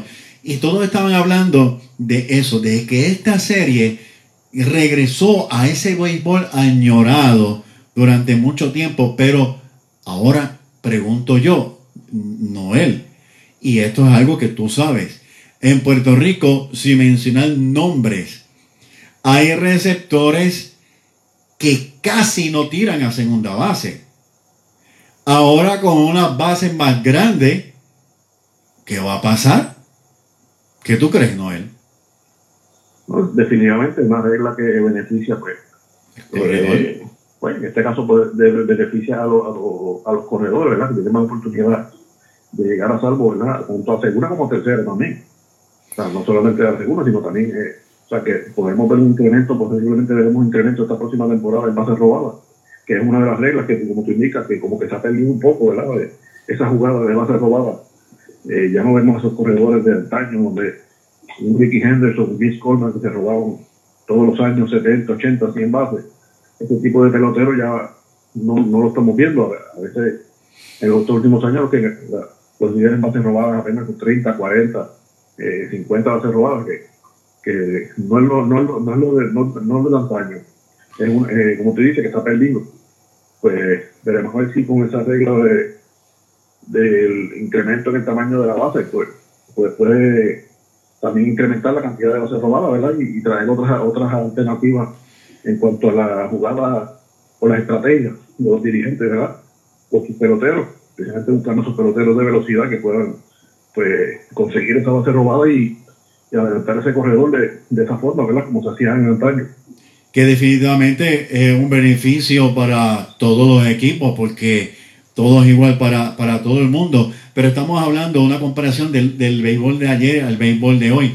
Imagínate, Noel, si con las repeticiones, las repeticiones, hay jugadores que, como dicen por ahí, son quietos por medio paso o son, o, o- o son puestos bajos por medio paso. Ahora las bases más grandes van a dar más oportunidades a todos los corredores y este y los jugadores del cuadro van a tener que tener un buen brazo porque es un reto enorme y vamos a ver eh, cómo se va a ir desarrollando esto muy interesante por demás la temporada de Grandes Ligas ya dijimos que se va a implementar la base aquí, la base grande aquí en la Liga de Puerto Rico, pero hay otro dato que tú, que, que- ah, iba a decir algo. Eh, y, y en parte también lo podemos ver también de otra forma también la, base también podría beneficiar en cierto sentido a los jugadores defensivos verdad Eh, posiblemente pues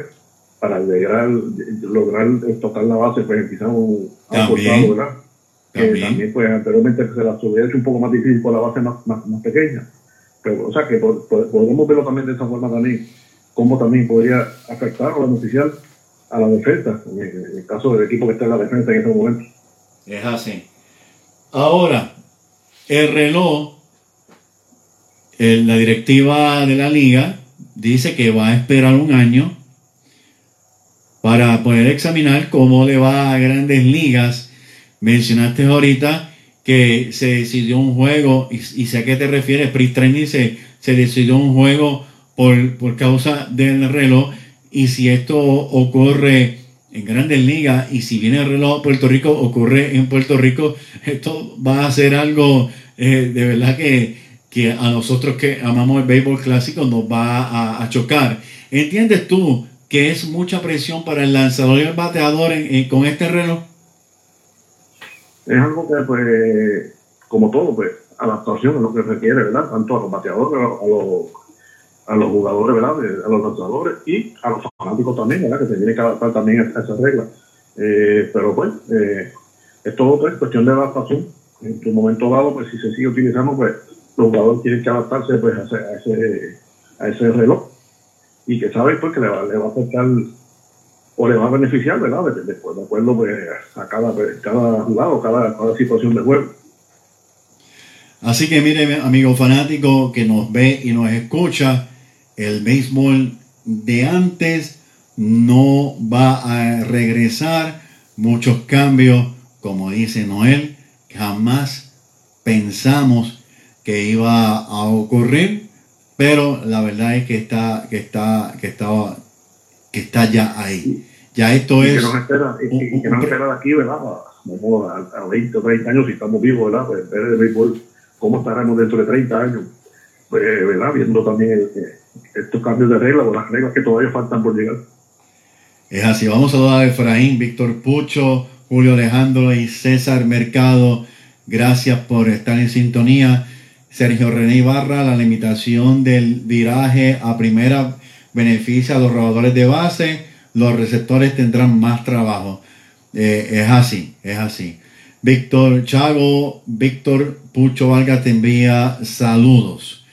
Así que Va a estar muy interesante qué ocurrirá mañana. Vamos a estar muy pendientes.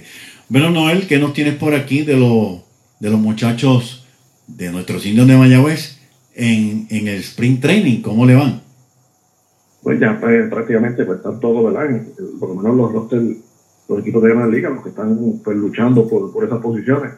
Eh, en cuanto a nuestros indios, pues destacamos ¿verdad? la labor tanto de Emanuel Rivera, quien en 16 turnos de que lleva en el Spring Training con el equipo de Arizona ha conectado cuatro indiscutibles, ha anotado tres carreras y siete carreras remolcadas, incluyendo un cuadrangular entre sus patazos.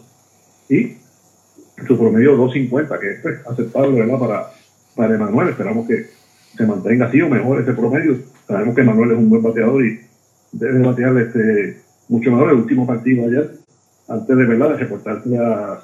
En el día se están reportando a lo de, al, a la, a la, Lo del clásico. de, de práctica del, de- clásico, pues. Ayer se fue de 4-0 Emanuel, por eso fue su promedio de 2.50. Otro también que está luciendo muy bien es Henry Ramos, que también va a estar en este equipo de con la organización de Cincinnati. 14 turnos al bate, ha conectado 8 indiscutibles, 4 remolcadas, 6 carreras anotadas, 5.71 el promedio de Henry. Así que luciendo muy bien. El muchacho. De, de los indios de Mayagüez buscando una posición con la organización de los Rojos de Cincinnati. En el día de ayer se fue de 2-1 el partido contra el equipo de Médico. Tiene cuatro remolcadas, definitivamente. Henry Ramos está a fuego con el bate y Dios quiera que lo consideren para hacerlo llegar el circo grande. Y no, esperamos que sí que tenga esa oportunidad de volver nuevamente a lucir ese uniforme de Grande Liga, en este caso con el equipo de Cincinnati. en cuanto a la- los otros muchachos, Roberto del Bebo Pérez, con San Francisco apenas ha tenido cuatro turnos en el bate, no ha tenido suerte, está de 4-0. Eh, Martín, el machete Maldonado con los Astros, eh, de 11-1, 0.91 su promedio, en los juegos que va hasta ahora participado aquí en, el campo de entrenamiento, también que va a estar con el equipo de edad del, clásico y Eddie Rosario de 15-2. 1.33 su promedio entre sus batazos de dos indiscutibles, una carrera remolcada, dos carreras anotadas. En el caso de Eddie Rosario con los Bravos de Atlanta, también va a estar reportándose el, el, el campo de entrenamiento del ADP de Puerto Rico en el día de hoy. Y nos queda por aquí Edwin Ríos con los Cubs de Chicago, 13 turnos al bate, dos indiscutibles, entre sus batazos un cuadrangular, dos carreras remolcadas y una carrera anotada, 1.3, 1.54 promedio de Edwin Ríos con los Cubs de Chicago, buscando pues también una posición ahí con, el, con la organización de los Cubs. Y Richie Palacios, en el equipo de Cleveland, los Guardians, Cleveland, Cleveland Guardians, de 6-3, lo que llaman sprint training, tres indiscutibles, 500 su promedio, una carrera anotada. En los casos de, ¿verdad? de Joshua Palacio y Xavier Fernández no, no aparecen consumiendo turnos eh, con, ¿verdad? con sus organizaciones, Palacio con los Piratas y Valer con los Sox, que tenemos que están en el campo de entrenamiento también en sus respectivas este, organizaciones. Eso, eso noté que no había información de ellos por, por el momento. Por el momento. ¿Algún otro pelotero que, quieran mencionar? Bueno, con esos son de posiciones, estamos, tenemos entonces los lanzadores, los lanzadores que pertenecen a los indios. En caso de José de Río, que también va a estar en el clásico, pues 1 y 0 su récord, en dos, dos partidos ha lanzado cinco entradas, ambos partidos como iniciador, cuatro ponches, su efectividad de 3.60.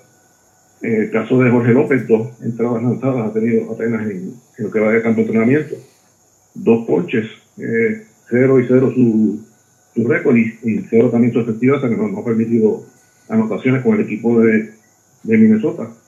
Eh, Seth Lugo, que pertenece a los indios de Mayagüez, este año va a estar en un nuevo equipo, los padres de San Diego, donde está pues luchando una posición como iniciador, ya que eh, ese era uno velado, una, siempre buscaba esa oportunidad con los nunca se le dio. Sin embargo, los padres pues va a tener esa oportunidad de luchar esa posición como lanzador iniciador, que tiene dos, dos partidos ya iniciados en el Spring Training, cinco entradas lanzadas, donde ha, con dos, dos ponches tiene, está en 60. También su efectividad, 0 y 0 su récord hasta el momento, en el caso de este Lugo. Y Nicolás Padilla, con, también con los White Sox, otro también que va a estar en el clásico. Ha lanzado tres partidos ya con, el, con la versión de los White Sox de Chicago. Tres entradas lanzadas, tres ponches y su efectividad en cero, que tampoco ha permitido pues, carreras hasta el momento. Bien, Noel, te agradezco mucho eh, esta información aquí en nuestro programa Indios de Corazón. Así que, eh, nada, será hasta el próximo lunes, el Señor así lo permite. Seguro que sí, estaremos pendientes, ¿verdad? Eh, a los que queden fuera de los muchachos que van a estar pues, eh, ya esta semana en el clásico, pues veremos esta semana que algunos de los, muchachos que queden en Spring Training, cómo va a estar su actuación durante esta semana y algunos otros de los otros muchachos que estén subiendo. Eh, sabemos que esta semana pues Cincinnati también eh, subió a Brian Reyes en el día de, por lo menos al, al campo de entrenamiento de, de lado. Eh, recordemos hay un grupo que está en el campo de entrenamiento de ligas menores y campo de entrenamiento de grandes ligas, pues Brian Rey en el fin de semana fue subido al, al campo de entrenamiento grande, pero todavía tampoco ha tenido actuación, así que estaremos, estaremos pendientes de estos muchachos a ver si alguno de ellos tiene oportunidad de jugar esta semana. Ok, muchas gracias, Noel, y buenas noches. Gracias, esto siempre y buenas noches a todos. Buenas noches, Noel, gracias. Bien, amigos fanáticos de los indios de Mayagüez, Noel Martí Alceday, hablándonos sobre cómo están luciendo nuestros muchachos allá en los campos de entrenamiento. Y este es uno de nuestros fuertes en nuestro programa Indios de Corazón. Y es que nosotros seguimos a los que han pertenecido a nuestra novena durante todo el año. No importa en qué liga estén jugando, sea México, sea la Liga de Japón, sea Liga Independiente, ligas menores. Pues mire, nosotros seguimos a nuestros jugadores y damos la información completa, sin duda alguna también en grandes ligas. Vamos a hablar del Clásico Mundial de Béisbol con Sandro Mercado.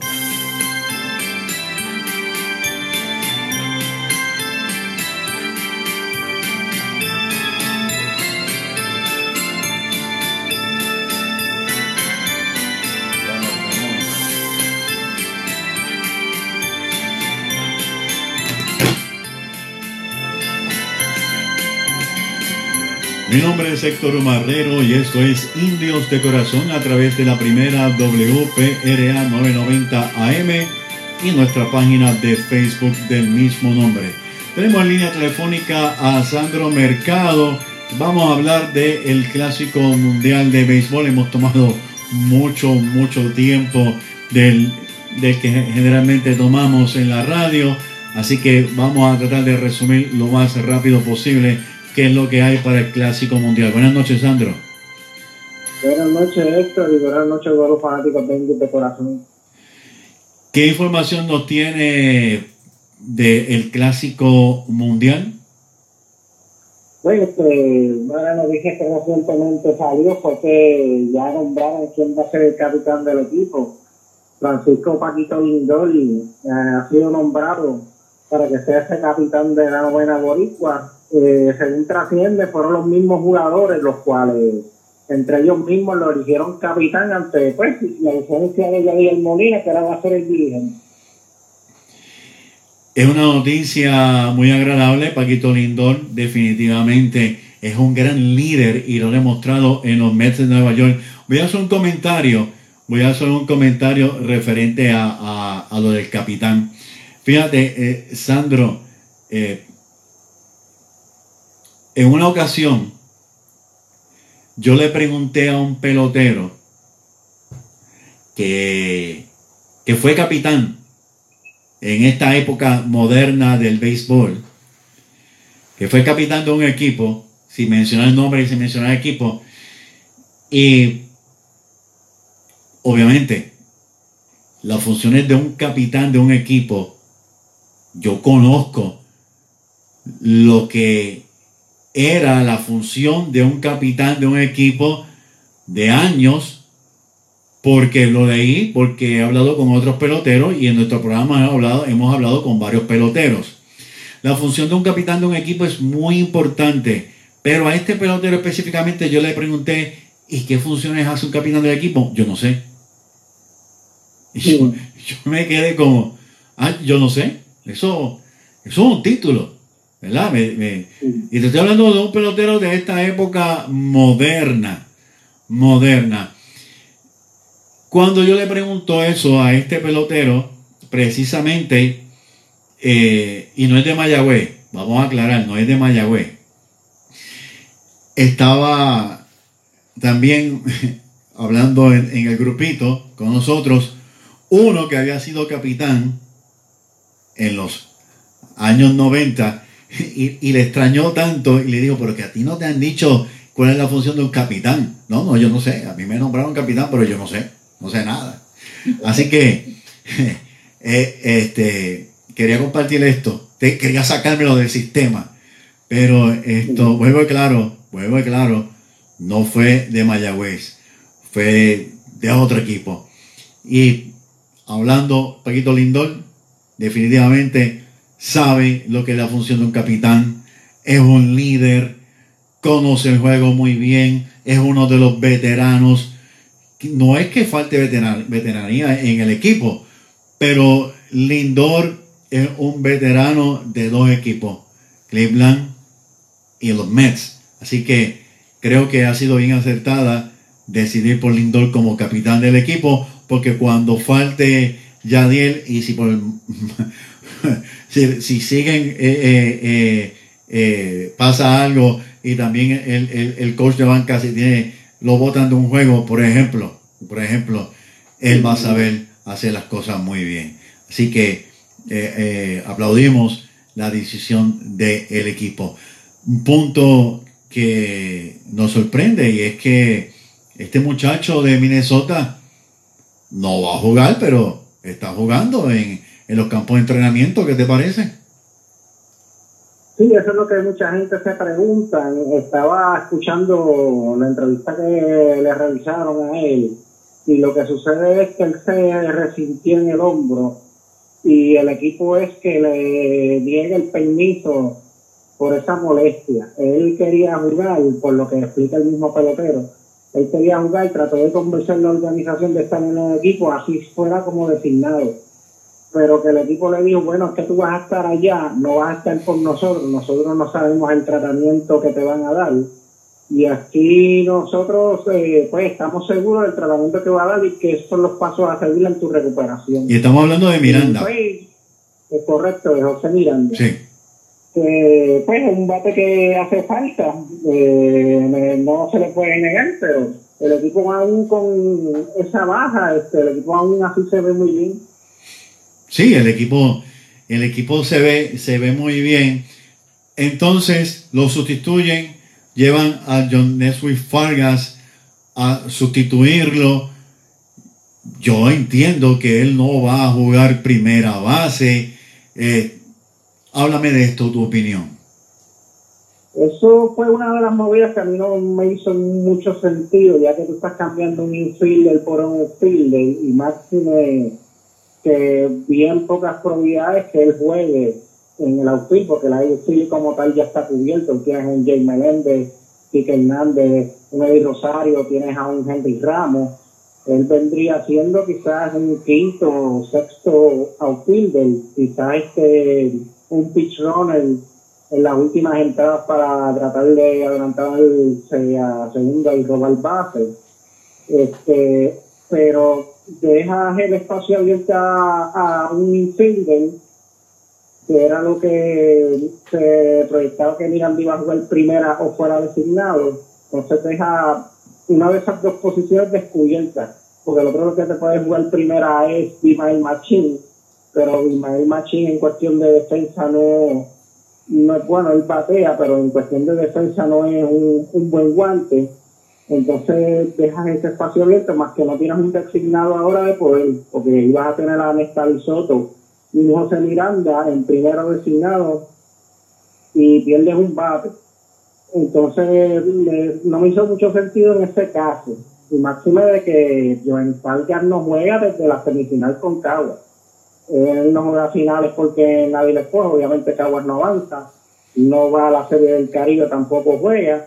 Y yo entiendo que habían otras opciones que estuvieran en con mejor condición o que fueran infielder porque, por ejemplo, un bate, que mucha gente lo mencionó de cambio, un daño al piso, es un buen bate, que puede jugar fácilmente designado, o puedes jugarte el jardín y pasas a Meléndez a designado, que Meléndez es un buen bate también.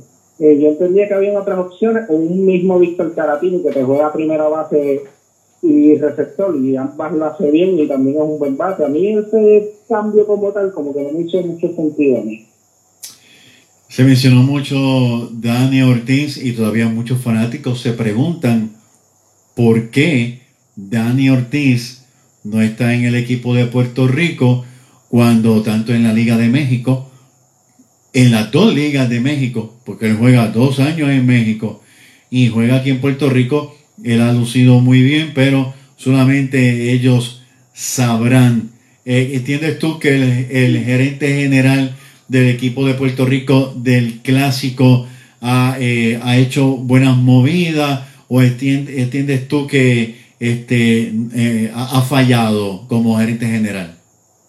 Yo entiendo que se dio un poco la inexperiencia o puede ser también este, que no tenga así los contactos con las organizaciones de grandes ligas, porque ya para tú ser general en un clásico mundial de béisbol es bien importante los contactos que tú tienes con grandes ligas. Tanto para gestionar los permisos, convencer la organización y lo que aparentó fue que no tenía tanta esa experiencia y lo que él hizo fue básicamente el trabajo ya que estaba realizado por Eduardo Pérez, pues él lo siguió. Pero una vez se bajan las estrellas, dos estrellas específicamente, que fue el caso de Correa primero, eh, después Miranda, pues esas dos sustituciones específicamente como que no tenía un plan después de allí. Porque necesitaba, aunque la tercera base estaba cubierta con pulpo, pero necesitas ahora un sustituto para pulpo, porque si pulpo en medio del clásico mundial de béisbol quiere un descanso o algo, pues no tiene forma de sustituirle, porque entonces ahí es que entra el día. A menos que sea con Quique. Exacto, pero aquí que ese proyecto sea centrofil. Sí. Y yo entiendo que no debemos verlo del centrofil porque es un tremendo centrofil. Entonces, eh, lo otro, pues cuando sufre la baja de José Miranda, tienes un estabilizoto que te juega primera, eso sí, pero tenías también que iba a jugar tal vez designado o viceversa, Miranda designado y Nestali primera, pues dejas ahora uno de esos dos huecos descubiertos y lo sustituyes por un jugador que no va a jugar ninguna de esas dos posiciones. Wow. Ok, el equipo Puerto Rico va a jugar, entiendo que el jueves con Boston. Eso así, va a jugar dos juegos de fogueo. El primer partido va, va a ser específicamente sí con Boston el día 8 a las 6 y 5 y después el día 9 eh, con los Bravos de Atlanta a la 1 de la tarde. y juegan el sábado 11 contra Nicaragua. Eso es así. Eh, el eh. viernes hacen una pequeña práctica y ya el sábado empieza, ellos empiezan el clásico mundial de béisbol ante Nicaragua. Ok, ¿es a las 12 del mediodía o a las 12 de la noche? Los 12 del mediodía. Ok, sí, porque eso me estuvo raro. ¿Tú sabes por qué te lo, te lo pregunto? Porque leí en dos rotativos digitales 12 de la noche y dije, pero no, es a las 12 del mediodía. Pero como a mí me gusta estar clarificado, pues a las 12 del mediodía entiendo que van a ser televisados estos juegos. ¿Qué te parece en general el equipo de Puerto Rico? Sabemos que está en un pool, en un, en un- grupo sumamente difícil, pero como yo creo, yo no sé, yo no sé si es que yo no me quiero hacer el, el wow, el fanático más grande de los fanáticos, no, no piense eso eh, y tampoco de que wow, el que más experiencia, pero como que ya a mí a estas alturas hay cosas que no me espantan en el béisbol porque yo he visto super mega brutalmente equipos y los he visto caer.